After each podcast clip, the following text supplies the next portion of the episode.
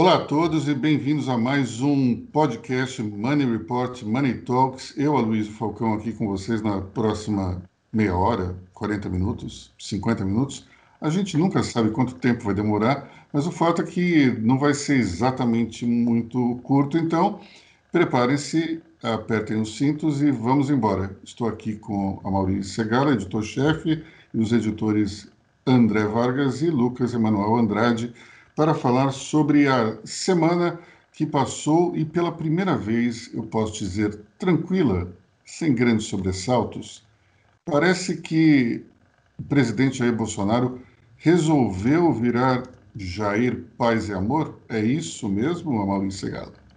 Parece que sim, né, Luiz Falcão? Ele fez alguns acenos ali ao Congresso, ao STF. Ele está bem tranquilinho nos últimos dias, o que é de fato muito importante para o Brasil. No Brasil, a, a, a, turbulência política ela não só atrapalha a economia, como atrapalha o desenrolar de todos os projetos, de, de todos os ministérios. Né? Eu acho que um Bolsonaro eh, tranquilo ele ajuda a pavimentar um caminho mais suave aí para o Brasil. E foi uma semana positiva para ele, né, Luiz? Eu queria lembrar que saiu ontem ou hoje a pesquisa Datafolha, acho que é de hoje, né, pessoal? Uh, que a, acho que foi a, ontem Datafolha, né? Acho que foi ontem. Que a aprovação dele se manteve estável ali, nos 33%, né? Então, muita gente especulou que agora, com o caso Queiroz, talvez o Bolsonaro enfrentasse uma queda aí da, da, da sua popularidade, isso não aconteceu. Então, surpreendentemente, talvez essa tenha sido uma das semanas mais tranquilas desde o início da crise do coronavírus. E, inclusive, um dos ministros que mais criava caso, que Weintraub, saiu do governo e continuou criando caso fora do governo. É porque agora tem essa grande polêmica em torno de, primeiro, da, da viagem dele para os Estados Unidos, eh, e depois também já tem uma certa resistência ao nome dele para o cargo no Banco Mundial para o qual ele foi indicado. Enfim, Weintraub continua dando trabalho. E com a saída de Weintraub, nós tivemos um novo ministro da Educação. Quem fala sobre isso? Não, posso iniciar a conversa aí, né? O, é o Carlos Decotelli, né? Que me pareceu. Eu gostei muito da, da, das primeiras declarações dele ele disse que ele não está nem aí para debates ideológicos, que ele não tem nenhum interesse nisso, que ele está lá para trabalhar, que ele quer fazer uma gestão técnica, que é exatamente o contrário do que o Weitraub fez. Não? O Weitraub não fez absolutamente nada, né? ele só ficou ali com, com um discurso rancoroso, vingativo, e que só envenenava o debate na educação. O, para dizer que ele não fez exatamente nada, porque ele fez uma série de. Ele tomou uma série de, de medidas para justamente tentar limar o que seria o esquerdismo do ensino público, né? E, é, sinceramente, acho essa discussão meio inócua, porque é, eu tenho certeza que várias pessoas tiveram, como eu, professores alinhados à esquerda e não necessariamente tomaram um, um, uma decisão de seguir nessa ideologia ou naquela.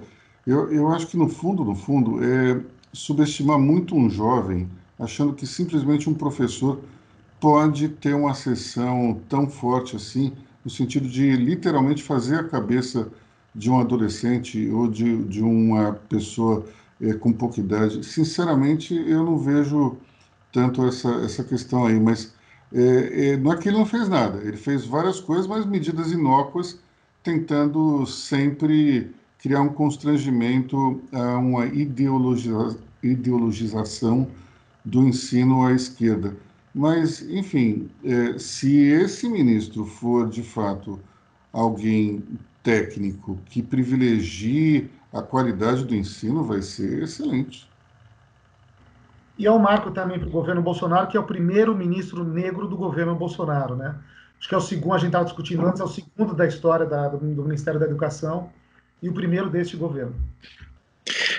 É, vocês falavam aí de, no começo desse, dessa moderação do, do Bolsonaro, a gente vê também um distanciamento, pelo menos no Ministério da Educação, dessa ala olavista, né? Não é um, é um ministro alinhado com, com o escritor Olavo de Carvalho, é um ministro mais alinhado com a ala militar, né? Tanto é que ele é oficial da reserva da Marinha, então, é, mostra também essa, essa mudança aí numa pasta tão importante, tão, que foi tão tumultuada nos últimos tempos, né, com essa saída do, do Weintraub.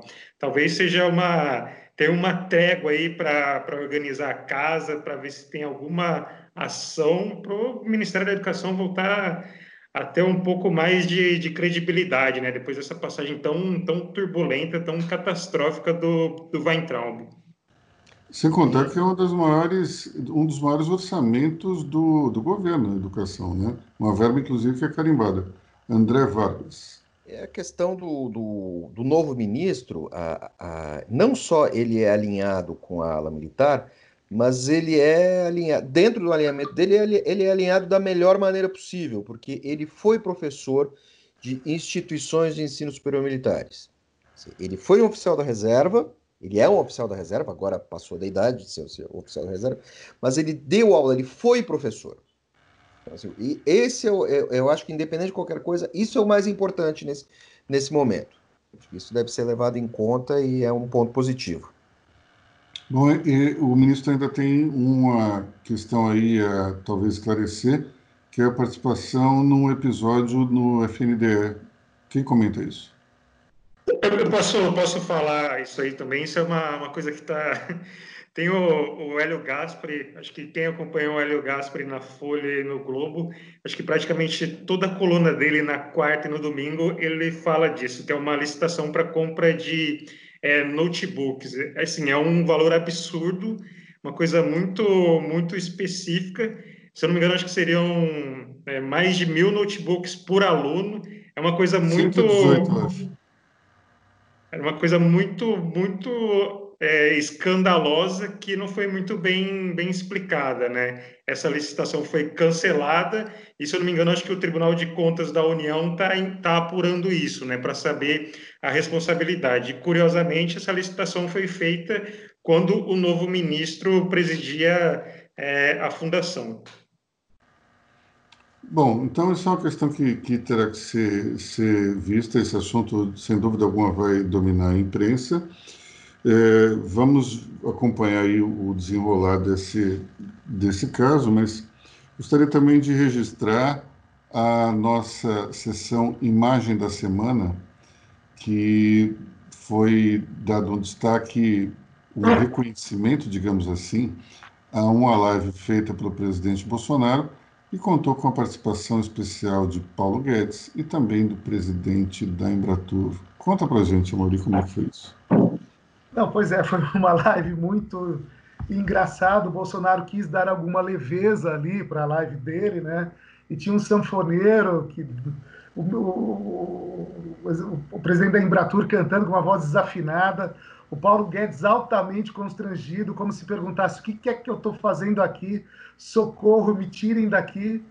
E o Bolsonaro, com aquela animação peculiar dele, né, foi muito engraçado. Né? Eu acho que é, a gente vai ter cada vez mais, a gente, nós veremos cada vez mais situações como essa, porque o Bolsonaro é assim. É, ele, ele, quer mostrar que está com, com o povão, que, que ele é simples, que ele que está ao lado das pessoas, mas foi muito engraçado. Tem um detalhe aí interessante que é o seguinte: é, uma boa parte do eleitorado do presidente é evangélico. E os evangélicos não acreditam na santidade da mãe de Jesus. Portanto, a, a oração Ave Maria não é algo que, que faz parte do dia a dia da religião evangélica. O protestantismo, de uma certa forma, acha que uma coisa é Jesus e outra coisa é, é você separá-lo do que a Igreja Católica considera santos, né? E, em tese, a mãe de Jesus é considerada santa pela Igreja Católica, daí essa oração que não faz parte do dia a dia dos eleitores evangélicos do presidente. Enfim, não deixa de ser curioso que ele tenha é, pedido para que essa música fosse tocada é, é, em sinal de respeito às vítimas do coronavírus. Também é uma, uma guinada de discurso, né? Para quem falou é, que não era coveiro, e daí para pelo menos prestar uma homenagem às vítimas, já é um grande avanço.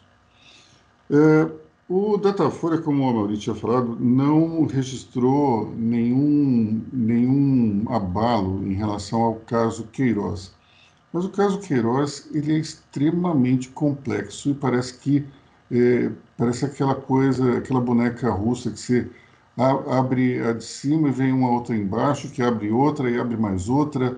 É, é, agora, é, nós tivemos um desenrolar que foi uma entrevista do advogado Frederico Vassef dizendo que escondeu Queiroz para proteger Bolsonaro. Ah, você entendeu alguma coisa, Maurício, da história? Não, pois é, ele quis dizer que ele escondeu Queiroz na casa dele, no sítio lá de Atibaia, porque havia um, um projeto ali, um esquema para matar o Queiroz e iriam atribuir o assassinato do Queiroz ao presidente Bolsonaro. Então, o ASEF, uh, ocioso do seu compromisso com o presidente, ele protegeu o Queiroz para que essa, esse, isso não acontecesse. Isso e... é o filme Minority Report, ao contrário, né? parece, parece um pouco. E o, e o bizarro desse. Esse Guacef aí é uma figura muito peculiar, né, Luísio? Ele também disse que o, que o Queiroz acabou ficando passando um tempo no apartamento dele no Guarujá. Né? É impressionante como as coisas acabam, acabam de alguma forma remetendo ao caso Lula. Né? O Lula também tem um triplex no Guarujá, também tinha sítio em Atibaia. Parece que eu estou dentro de uma, de uma série da, da Netflix. Não, isso não parece a realidade. Só falta o apartamento do Vacef ser triplex também. Só falta. Daqui a pouco vai aparecer que o, que o ACF tem um apartamento em São Bernardo também, tudo é possível. Ou a gente vai descobrir que eles são a mesma pessoa. Não sei, está muito estranho tudo isso. o, o, porteiro, o porteiro ou o zelador do prédio do ACF deu uma entrevista dizendo que o Queiroz ficava recluso num apartamento, mas que o ACF ia visitá-lo. Quer dizer, até porteiro dando declaração tem nesse caso, até, até funcionário do prédio, como aconteceu no, triplex, no caso do triplex do Lula. Mais, mais uma conexão. Que coisa inacreditável. Enfim, o, caso Queiroz, ele realmente é interessante, né? É, é, a gente teve, por exemplo, a entrevista do, do para André Sadi, e ele falou assim que não, não sabia como é que ele tinha chegado até o sítio, mas ele pulou o muro, então.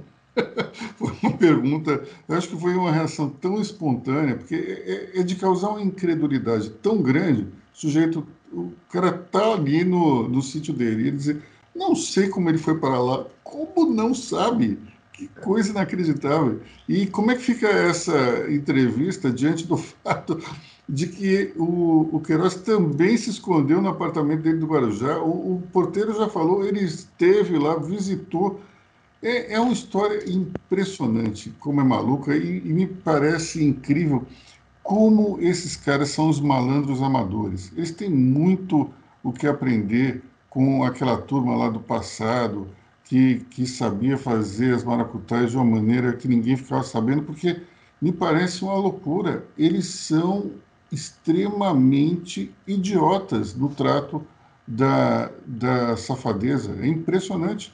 Para nossa sorte, diga-se passagem, né? porque enquanto você tem os profissionais cuidando da malandragem, a coisa fica, fica ruim.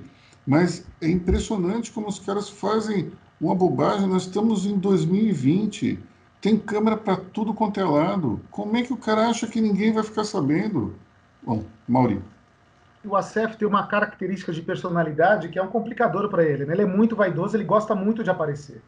Né? Então ele se submete, ele dá entrevista para todo mundo, ele fala demais. Até os jornais deram nessa semana, acho que o Lauro Jardim que deu que o Bolsonaro estava irritado com ele e falou: esse cara fala demais. Né? Na entrevista da Andréa Sadi, ele disse que não tinha a menor ideia como Queiroz foi parar na casa dele. Agora, para Veja, ele mudou completamente essa versão. Quer dizer, ele sabia como o cara foi parar lá, tanto é que escondia o cara porque tinha um plano para matar o Queiroz. Quer dizer, então, é, é, um malandro que, que é um malandro até a segunda página só, né, Luiz? Agora, esse é um caso interessante. Da onde ele tirou essa ideia de que havia um plano para matar o Queiroz? Vamos lá, André, você tem a resposta para isso? Não tenho a resposta, mas eu tenho um outro questionamento. Se havia um plano para matar o Queiroz, se a vida do Queiroz estava em perigo, era só uma questão de chamar a polícia, as pessoas podem ser protegidas, o Queiroz tem alguma relevância, é um cliente dele. Qualquer cliente de um advogado que está sendo ameaçado, você vai procurar ajuda das autoridades competentes para isso. E... Agora, toda essa atuação do, do Vacef me leva a crer que o futuro dele como advogado acabou. Porque eu não consigo imaginar alguém que tenha coragem de contratar o Vacef como causídico em qualquer processo, porque, primeiro, ele, ele faz altas barbaridades, comete altas barbaridades é, na, na, condução aí do, da, da vida particular. Ele, ele é falastrão e, sinceramente, em termos de estratégia, ele é completamente maluco. Ele já já deu três versões para uma mesma história. Isso, para um advogado, é muito ruim, né, Lucas? Talvez alguém que tenha sido despejado de casa possa querer contratar ele, né? Porque ele hospeda no Guarujá, hospeda em Atibaia. Acho que um advogado como esse é, é muito bom, né? Só saber se ele também dá comida, dá roupa lavada, qualquer precisa aprofundar essa relação dele com, com o Queiroz, né? Porque a gente viu também na, na semana passada várias fotos do Queiroz, várias histórias que começaram a surgir que o Queiroz levava uma vida tranquila, fazia churrasco, fazia festa, tinha uma, uma vida é, bem, bem agradável até, né? Para quem estava. Como diria Rita Lee, levava uma vida sossegada e gostava de sombra e água fresca, é isso? Isso. é, vem cá, é, essa semana a gente teve uma notícia boa, que foi a, o, o, o, novo marco do saneamento, né? Quem fala? Exatamente, Luiz. Ele foi aprovado pelo Senado, né? agora só falta a sanção do presidente Bolsonaro. Isso é muito importante para o Brasil, né? uma das grandes deficiências do Brasil é na área de saneamento. Né? o, o marco do saneamento deve atrair um volume de investimentos de 500 a 700 milhões de reais de empresas privadas, né, que, que vão cuidar ali da, da água potável, do tratamento do esgoto, e isso, embora ali a turma da esquerda tenha, reclamado muito nas redes sociais, ah, agora vendemos a água ali para iniciativa privada, isso é uma bobagem, não consigo. Quer dizer, a gente tem brasileiros que morrem por falta de saneamento básico, e, e, e, as pessoas reclamam de investimentos que virão uh, aos montes nessa área. Não faz sentido nenhum. Uh, mas eu queria destacar que realmente foi uma grande, uh, uma, uma, grande conquista aí deste governo. Mas é interessante esse argumento da esquerda, né? Porque as pessoas pagam pela água potável, as pessoas pagam pelo saneamento. Não é que é de graça. Você pode ter, digamos, uma responsabilidade estatal em relação à gestão do saneamento da distribuição da água, mas as pessoas pagam por ela. Então, qual é o problema? Vamos, vamos, é a mesma coisa, é o mesmo paralelo que a gente pode estabelecer com a telefonia. A telefonia era estatal antes e era uma tragédia. Ninguém tinha telefone. O pagava telefone, caro? Pagava caro, o telefone era, era disponível apenas para uma minoria. O telefone era tão caro que ele era um ativo. É, Para quem é novo, vai achar isso super esquisito, mas você que tinha uma linha telefônica tinha que declará-la no imposto de renda, porque ela valia dinheiro, era um bem, era um ativo. Isso é uma coisa inacreditável, só acontecia aqui no Brasil, porque o Estado era incapaz de instalar o telefone na casa de todo mundo. Então, para isso, é, conforme você tinha uma situação de pouquíssimo telefone para demanda enorme, é óbvio que a lei da oferta e da procura entre a ação e o preço de uma linha era altíssimo. O que, o que aconteceu com a privatização? Você teve um acesso imediato a milhões de pessoas que puderam entrar é, na telefonia e depois com a telefonia celular, de novo, telefone celular também, a linha celular também tinha que ser é, declarada. Era muito caro. Eu não sei se vocês lembram disso, mas, primeiro, você eh, pagava, quem ligava pagava, quem recebia pagava também. E era um custo absurdo. E no começo dos anos, é, no começo não, né, mas ali na metade dos anos 90, a conta média de celular era mil reais. Vamos imaginar quanto foi a inflação de lá para cá? Quanto seria mil reais de 25 anos atrás devia ser por volta de uns 3.500 reais hoje. Imagina o que seria isso, pagar uma conta é, de telefone num valor desse. Isso é um absurdo total e completo. E o capital privado entrou nesse mercado e conseguiu uma capilaridade que não existia antes, baixando inclusive os preços. Hoje qualquer pessoa pode ter um celular e não é uma figura de linguagem, qualquer pessoa mesmo. É, isso pode acontecer com saneamento básico. É, é, é, isso que faz desse assunto algo tão relevante e tão importante, porque de, você, numa questão de pouco tempo, pode dobrar a oferta de, de saneamento básico, de água potável para as pessoas. Isso é algo que está acima de qualquer ideologia. É, você tem que focar na vantagem que, que essa situação pode trazer para a população e não ficar pensando, ah, mas tá, vendemos para, para a iniciativa privada. E daí? A telefonia também aconteceu exatamente a mesma coisa. E veja os benefícios que, que nós temos hoje. São muito maiores do que de 25, 30 anos atrás. É, esse é o ponto que, que, de fato, não existe espaço para argumentação.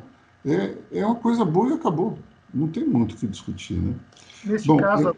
acho eu, só, só para concluir, acho que algumas imagens valem mais do que palavras. Né? Basta mostrar para essa turma que é contra saneamento básico uma foto de um esgoto a céu aberto em qualquer comunidade brasileira para ver o drama que aquelas pessoas enfrentam e, e, e, vamos imaginar como é que vai ser isso daqui a 10 anos. Eu tenho certeza que vai ser bem diferente.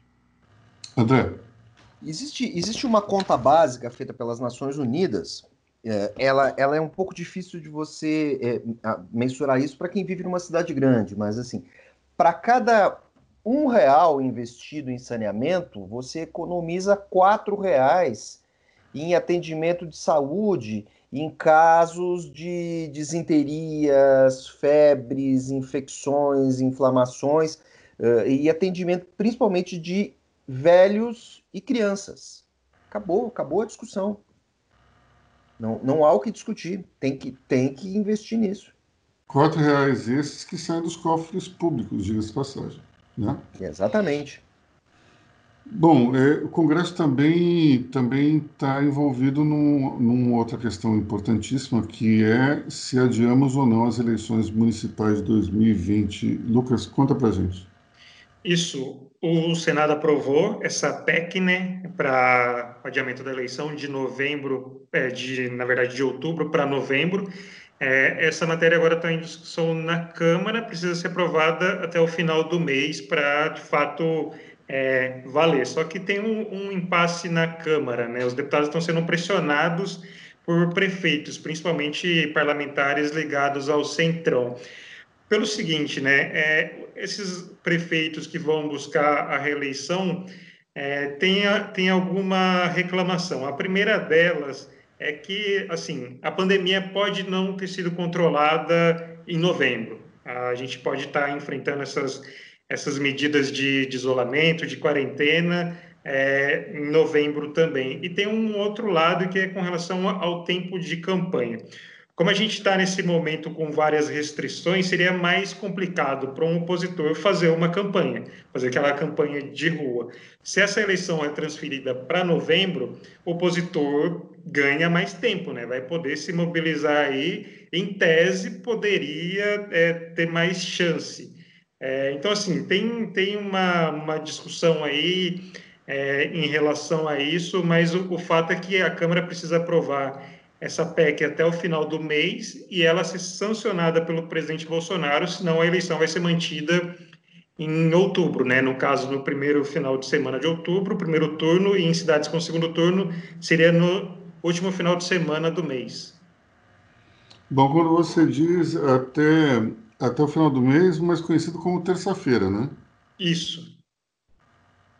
Pensando que hoje Brasília fica meio que as moscas e mesmo através de um sistema de videoconferência não tem exatamente muita coisa que fazer, tem na prática dois dias. É realmente complicado.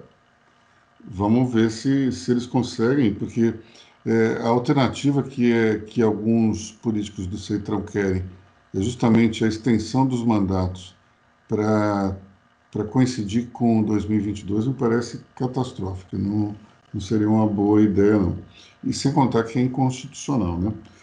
É, bom, falando então dos perigos é, da pandemia em relação às eleições municipais, estamos passando por um momento de reabertura que pode trazer problemas ou não. André Vargas, o que você acha em relação à possibilidade de bares e restaurantes abrirem suas portas a partir de segunda-feira? Aqui em São Paulo, né? No caso de São Paulo, talvez não seja tão ruim, mas é, é tem um grande potencial aí de, de contaminação. Uh, o que, que acontece é o seguinte: os, as, a, os casos de contaminação de infecção em São Paulo estão em redução e também estão, uh, uh, estão em redução na Grande São Paulo. Porém, a doença avança para o interior. Nós, nós tivemos duas semanas em que a curva de contágio estava declinando.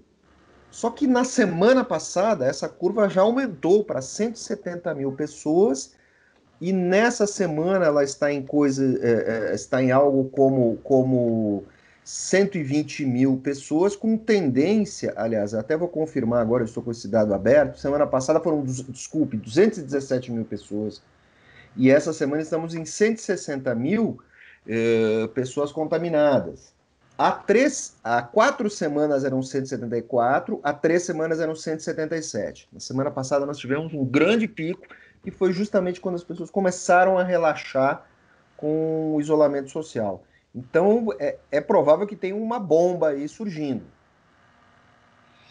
E daí isso poderia ser traduzido por uma nova onda de fechamento mais aí para frente. Eu acho que uma nova onda de fechamento, sim. Eu acho que esse comportamento de abrir e fechar vai se tornar relativamente rotineiro. As pessoas talvez tenham que aprender a conviver com isso. Agora, eu tenho dúvidas eh, em termos técnicos, eu não consegui ler nada nem conversar com ninguém, se isso de fato é uma segunda onda.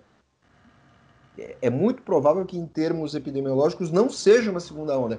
É a manutenção da primeira, porque nós não tivemos uma, uma declinação, não houve uma redução houve uma, uma redução, é, é, o, o, o índice não, não, chegou a ficar negativo em relação às semanas anteriores. Isso precisaria durar no mínimo duas semanas para você ter essa confirmação. Nós não estamos, não estamos vendo isso no Brasil. Mauri.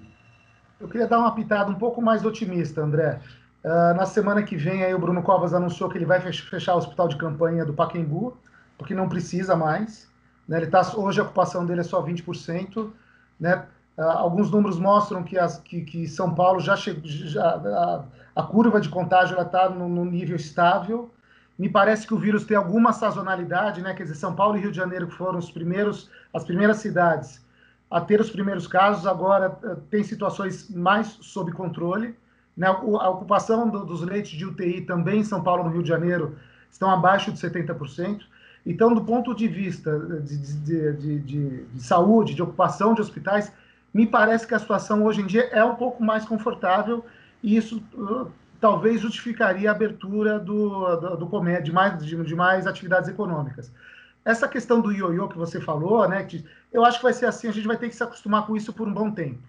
Né? Acho que vai ser assim mesmo, na Europa isso já vem acontecendo, abre aqui um pouco ali, depois alguma explosão dos casos de contágio aí fecha. Uh, mas a Europa, a gente estava conversando antes, né, Luiz, de, de iniciar no, no, o nosso podcast. A Europa, as pessoas estão indo para a festa ali, né? A Torre Eiffel abre nesse fim de semana, o Louvre vai abrir nos próximos dias. As pessoas não aguentam mais ficar em casa, né? E aí, se houver uma explosão de fato do, dos casos, aí vai ter que fechar de novo. Eu, particularmente, acho que nós caminhamos para um, um, cenário de imunização do rebanho, porque existe um esgotamento emocional por parte das pessoas. E, ao mesmo tempo, as autoridades se sentem muito pressionadas por conta da inatividade econômica.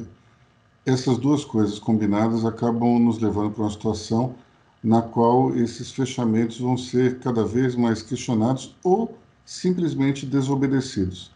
Não entra aqui nenhum juízo de valor se é certo ou errado, é simplesmente uma constatação. Eu tenho a impressão que isso vai acontecer e eu não tenho exatamente noção de qual será é, o resultado de tudo isso. Talvez nós tenhamos um, um número de mortes ainda maior, é, em função justamente da combinação dos dois fatores, né, do esgotamento emocional da população e também é, de uma necessidade é, um tanto quanto imperativa de se retomar a economia. Enfim, é, para encerrar essa semana, nós tivemos uma, um, algo inusitado no mercado financeiro, uma briga de sócios, XP e Itaú se estranhando, por conta de um comercial que o Banco Itaú soltou na televisão e por conta da reação da XP, o, o, a peça publicitária se transformou num absoluto sucesso no YouTube. Ela foi, ela foi acessada é, milhares de vezes, até por conta da celeuma que se instalou. Conta um pouco mais para a gente, Mauri. Não, pois é, o Itaú Personalité fez uma campanha, uma propaganda na TV, né, que insinuava que os assessores de investimentos, no fundo, só pensam neles, eles estão se lixando ali para os clientes, só pensam em, em, na situação deles. A, a, XP tratou isso como se fosse uma indireta para ela, e o Guilherme Benchimol, que é o fundador da XP, uh, escreveu um artigo muito duro no LinkedIn nessa semana, né? Uh, dizendo que estamos ele, frases que, que ele disse no, no, artigo dele. Estamos há 20 anos lutando contra o sistema financeiro concentrado que nunca inovou.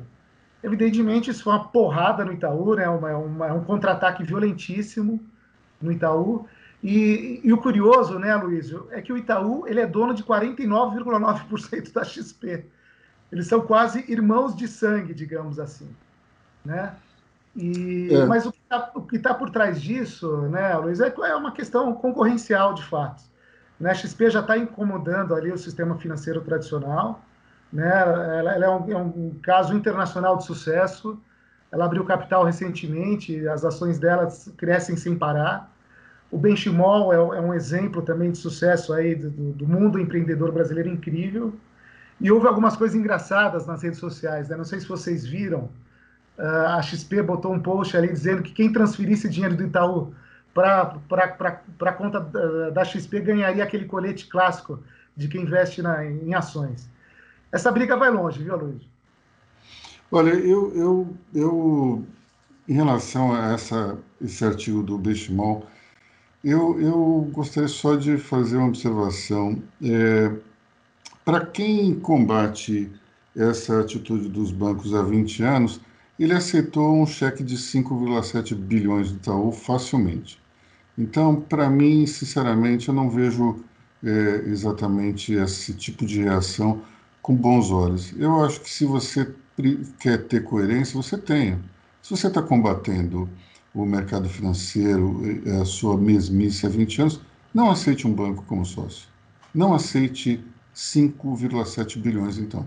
Agora, na hora de aceitar, tudo bem. O banco podia, podia ser sócio. Aí depois que deu uma cutucada, ah, não é bem assim. Eu estou combatendo há 20 anos essa mesmice. Sinceramente, isso não cola. Isso é hipocrisia. Não tem outra palavra para a gente é, definir um comportamento como esse. Agora, eu faço uma pergunta para você, Mauri. Se a Selic tivesse tão baixa, a XP teria esse sucesso todo? Ah, é uma boa pergunta. Talvez não, né, Luiz? Porque de fato o investidor não tem para onde correr. Né? Você não é remunerado ali com os investimentos tradicionais, você precisa ir para a renda variável. Não tem jeito. Né? De fato, ela, ela é, um, é, produto do espírito do tempo. Né? O cenário mudou e ela está se aproveitando disso. Bom, o espírito do tempo é uma expressão traduzida do alemão Zeitgeist. E como você falou em Quase Irmãos de Sangue, vamos encerrar esse podcast contando uma história de, digamos, disputa entre irmãos de sangue é, que, de alguma maneira, interfere dentro dos negócios. Né? É interessante o caso da XP e do Itaú, porque é, são dois sócios recentes que estão se estranhando. O mais comum é acontecer o contrário. São sócios fundadores que se estranham depois de anos e anos de desgaste é, nessa vida em comum. E o caso muito é, emblemático dessa situação é dos irmãos Daster, Adolf e Rudolf. Esses dois fundaram é, no século passado a indústria Dassler Brothers na Alemanha e houve um rompimento é, muito sério entre os dois, de maneira que o Adolf ficou com metade da empresa, a Rudolf com outra metade. É, a parte de Adolf virou Adidas, a, Adi é a, o apelido de Adolf, e Das é, são as três primeiras letras do sobrenome Dassler, E Rudolf criou a Puma, que também é uma marca mundialmente conhecida.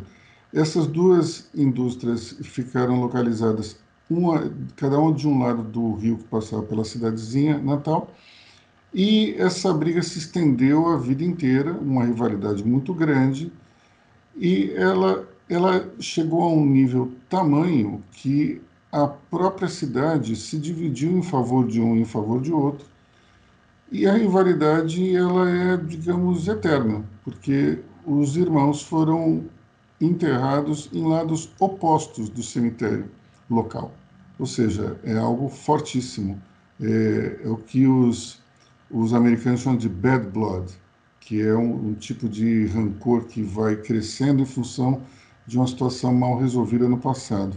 É, tenho a impressão que nós veremos uma rivalidade gigantesca é, que nasce nessa semana entre Itaú e XP, curiosamente envolvendo dois acionistas de uma mesma companhia.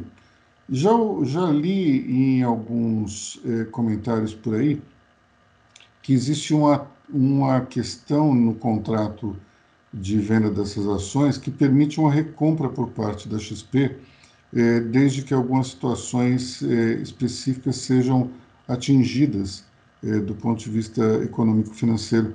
E me disseram que essa, esse descaso com o outro acionista, tanto no caso do Itaú em relação a XP e XP com o Itaú, é porque a XP estaria muito próxima de poder recomprar esse, essa posição sem, sem grandes problemas. Não sei se isso é verdade, estou aqui vendendo peixe pelo, é, pelo mesmo preço que eu comprei, mas também não é exatamente algo, uma informação que se for fake ou não, vá, vá mexer com, com a vida de ninguém. O fato é que a briga está aí, ela, ela duvido que, que tenha, ela seja é, finalizada tão rapidamente, e a situação na qual nós vivemos, de juros baixos, só privilegia corretoras e quem está mais entronado no mercado de renda variável. Então, curiosamente, eu vi ao longo do dia vários amigos mostrando cópias de TEDs feitas do Itaú para a XP. Será que isso vai continuar? Será que a gente tem, tem digamos, é, como prever o final dessa história? No, no gibi do Homem-Aranha, tem uma frase recorrente que é: com grande poder vem grandes responsabilidades. E nós temos uma situação na qual muita gente está tá confiando suas economias à XP. XP será capaz de corresponder às expectativas gigantescas que são colocadas em cima dos seus ombros? Vamos ver torçamos para que eles eh, respeitem essa responsabilidade e tenham um bom, um bom resultado. E, ao mesmo tempo, torçamos também para que o Itaú, uma das grandes instituições financeiras do país, consiga encontrar um modelo que seja mais, eh, talvez, adequado aos novos tempos eh, econômicos e também do mercado financeiro. Enfim, vocês têm mais algum comentário a respeito dessa situação? Acho que não, né? Só, só queria acrescentar a questão da recompra, ela é verdadeira, só que me parece que só a partir de 2025 que a XP poderia dar, dar, dar largada nisso. Tem uma quarentena aí que vai até 2025 para que isso se torne possível. E o contrário também, né, Maurício? Parece que o, o Itaú só pode fazer uma oferta de controle em 2025. E aí a Exatamente. questão é ver, e aí a questão é ver para o que, que é mais vantajoso para para o Benchimol e os sócios, porque eles é que decidem se recompram ou se eles vendem totalmente, né? É isso. Bom, meus amigos, já tomamos o tempo demais de vocês, nós ficamos por aqui. Eu, a Luiz Falcão, digo muito bom fim de semana para vocês, até a próxima. E os nossos queridos e valorosos colegas da redação fazem o mesmo agora. Tchau, pessoal. Tchau, tchau. Tchau, pessoal. Até semana que vem. É isso aí, até semana que vem.